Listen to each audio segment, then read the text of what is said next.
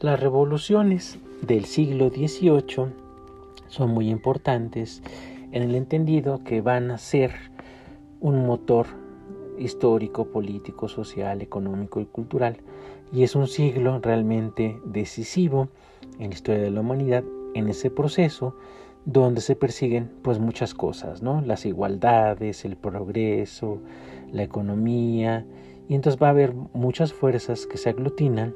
en aras para que pues se den estos grandes movimientos. El primero sería la ilustración, que como bien sabemos, pues se plantea desde el, ámbito de la ciencia por Isaac Newton, esa búsqueda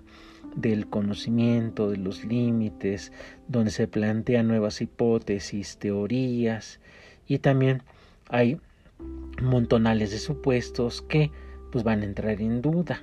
Paralelo a esto, pues vemos también que en el ámbito de las ciencias sociales, pues se va a gestar la actitud de la, de la duda metódica planteada por René Descartes. Esto va a ayudar muchísimo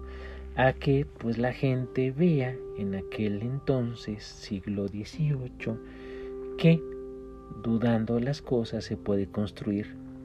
un mejor conocimiento. Entonces hay cosas dadas como ciertas, pues que se derrumban, hay otras que se van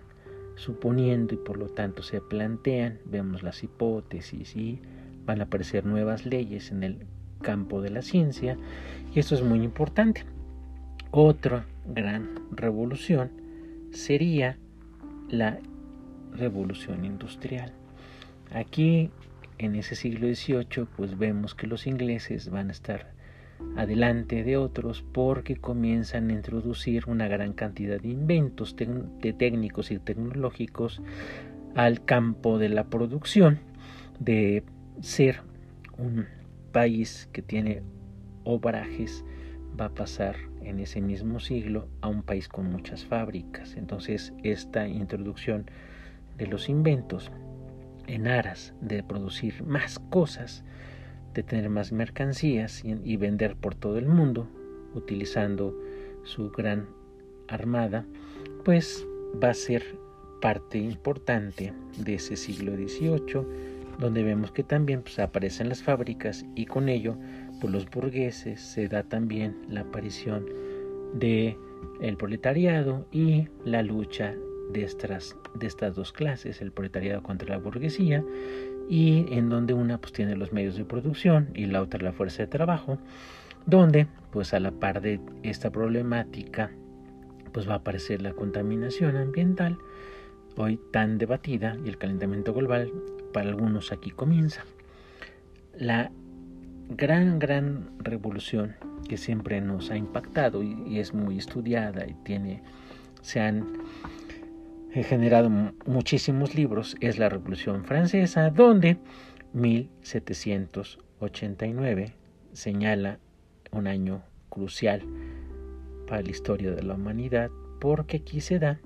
pues con base en lo experimentado en la ilustración,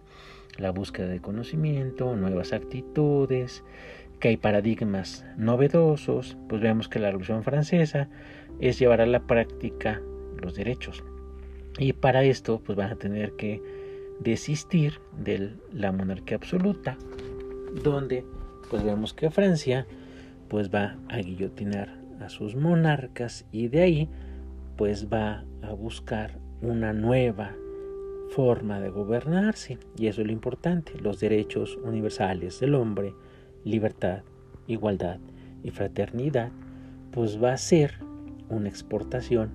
a otras latitudes vemos que esta revolución francesa pues también es hija de la ilustración como también lo es la independencia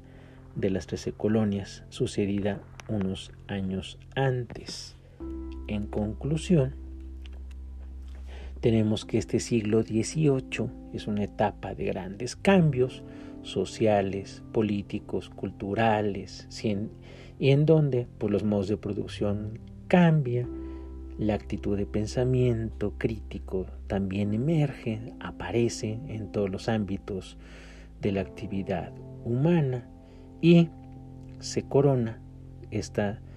este siglo XVIII. La cúspide sería encontrar las formas de